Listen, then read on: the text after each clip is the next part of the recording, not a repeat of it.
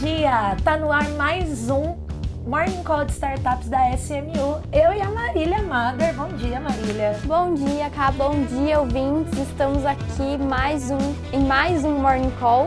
E agora num formato um pouco diferente, estamos testando aí novas, novas formas. No programa dessa semana, a gente vai falar de algumas notícias super legais que estão rolando. Vamos falar do Lift Challenge, que vai trazer aplicações do Real Digital. Os planos da OMI para atingir o break-even. Vamos falar de novidades no Apple Card e da disputa do Elon Musk e a inteligência artificial, além dos altos e baixos da semana. E para começar, o clássico, já tradicional, os partes da semana que a Marília que sempre traz pra gente. Exatamente, vamos falar um pouquinho de todas as rodadas que aconteceram, todas não, na verdade, as que mais chamaram a atenção. E essa semana eu separei três para vocês. A primeira delas foi a iCare Health, que captou 13 milhões de reais em uma rodada CID, liderada pelo fundo de investimentos do Hospital Albert Einstein. Na verdade, esse fundo deles é gerido pela Vox Capital e aí eles realizaram esse investimento de 13 milhões de reais na startup. Essa health tech é focada parte de oftalmologia, desenvolvimento de tecnologia para a parte de oftalmo. E por enquanto eles vêm aí com a frente de exames oftalmológicos digitais. Então é realmente uma inovação para tudo que a gente está acostumado. A segunda startup que realizou captação, finalizou captação essa semana foi a Speedio, que recebeu um aporte de 3,6 milhões de reais em uma rodada liderada pela ACE e pela TM3 Capital. A startup Speedio ela é focada no desenvolvimento de Big Data. Ela vem aí para automatizar várias funções através da inteligência artificial e Big Data é, eles desenvolveram um software, estou até conferindo aqui, um software para prospecção de times comerciais de empresa. Então eles realizaram aí essa captação de 3,6 milhões de reais. E por último, a Z1, que captou 54 milhões de reais em uma rodada de investimento que foi coliderada pelo fundo Homebrew, Parad Ventures, eu acho que é assim que se pronuncia, e Kindred Ventures. Então, os três aí assumiram a liderança nessa rodada de investimento da Z1. A Z1 ela é uma fintech dedicada exclusivamente para adolescentes e entregar serviços financeiros para adolescentes. E eles estão eles realizaram essa captação com o foco de desenvolver novos produtos e serviços para essa galera aí, o que é o público deles. Então, de rodadas de investimento é isso. Agora vamos para as novidades gerais da semana. Só para complementar, Marília, a, o Serasa de, o Serasa trouxe um estudo essa semana falando que tem 32 milhões de brasileiros, 30, acho que são 32 ou 35, que não tem nenhum registro financeiro ainda. Então, a ideia de fomentar isso é muito legal porque tá faltando, ainda falta inclusão Sim. financeira no, no, no, Brasil. Sim, esse dado é bem legal e até inclusive com a digitalização dos bancos, com o surgimento do Pix em, dois, em 2019, é, esse número cresceu, o número da população bancarizada, que é o que eles chamam, cresceu bastante, mas ainda, ainda tem muita gente fora que precisa ser inserido nessa, nessa, nesses dados. E por falar em inovação no mercado financeiro, na semana que vem, o Banco Central vai reunir as principais é, empresas de cripto para apresentar as propostas de aplicações para o real digital. É, o Lift Day vai trazer essas aplicações, essas propostas do Lift Challenge e também a expectativa do pessoal é que eles já apresentem quais são essas, essa, esses projetos que vão ter um, um, MVP rodando na blockchain do, do projeto do Real Digital. O que é muito legal, né? Tá Demais tá Visa, tá Mastercard, tá Mercado Bitcoin, tá uma galera. E vamos ver o que, que eles vão apresentar. Além disso, eles vão trazer algumas outras coisas do Lift. Para quem não conhece, o Lift é o laboratório de inovação do Banco Central.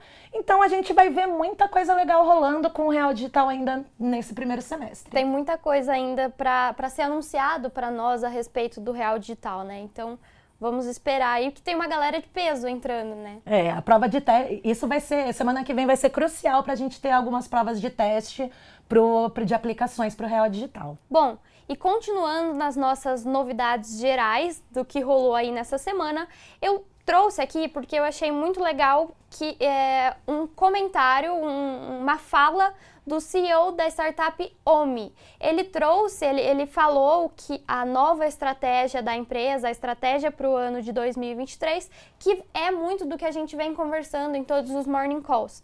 Ele falou ó, que eles vão queimar, a startup OMI vai queimar caixa até junho. E de lá em diante, o objetivo dele, a estratégia da, da startup vai ser é, gestão financeira e, na verdade, equilíbrio financeiro, ele usou até esse termo, e rentabilidade.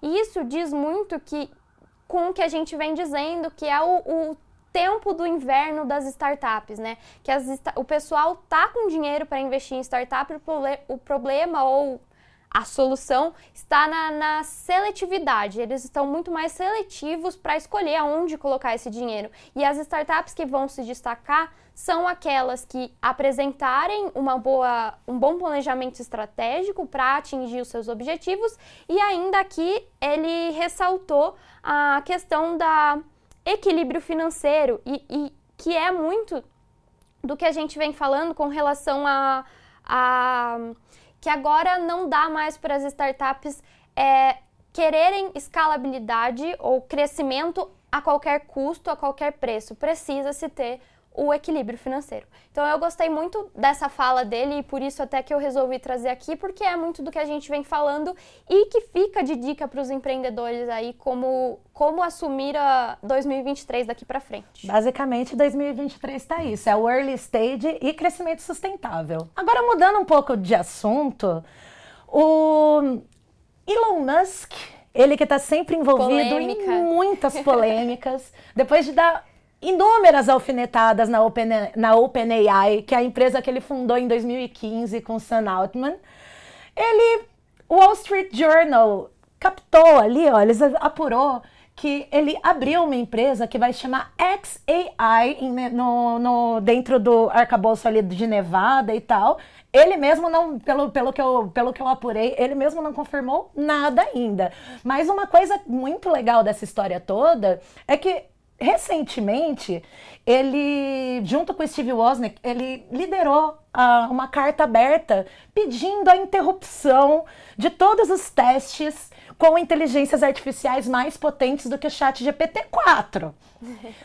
Ele diz, eles dizem na carta aberta que precisa de, dessa pausa de pelo menos seis meses para ter elaborar protocolos e tudo mais todo mundo ficou meio assim, né? Será que tem alguma coisa mercadológica ali por trás?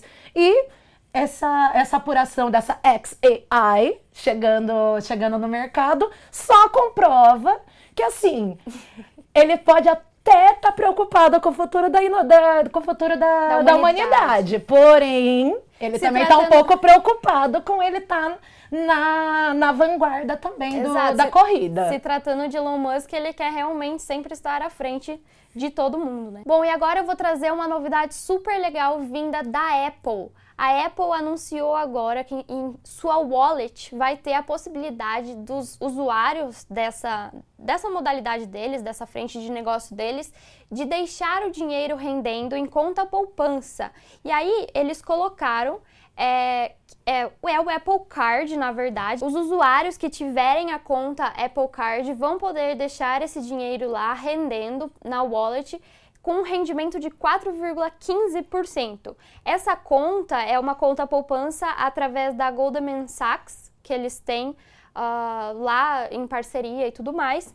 E a wallet ela vai trazer essa liquidez dentro do, do próprio aplicativo. Então é uma novidade bem legal vinda da Apple que com certeza vai chamar a atenção de muitos bancos digitais aí que vão se sentir um pouco ameaçados, talvez. E para finalizar, o que já também virou um clássico, os altos e baixos da semana. Vamos começar por um baixo, já que a gente estava falando de chat GPT e inteligência artificial. O chat GPT foi banido, banido da Itália. Simplesmente o órgão regulador italiano falou que tá tudo muito obscuro e eles precisam esclarecer como que eles fazem essa base de dados, como eles coletam os dados, o que precisa esclarecer tudo mais, porque para eles que eles não estão errados, tá? Bate um pouco ali na porta da LGPD da União Europeia. E para finalizar, o mais alto da semana, que é a segunda listagem do mercado de startups da SMU. A gente tá list, listou essa semana os tokens da Radix, tokens a partir de 10 reais. Exato. São mais de 280 mil cotas de tokens da Radix. A Radix é uma empresa de investimento florestal. Na verdade, eles investem em reflorestamento de, madeira, de madeiras nobres, na, mais especificamente mogno africano.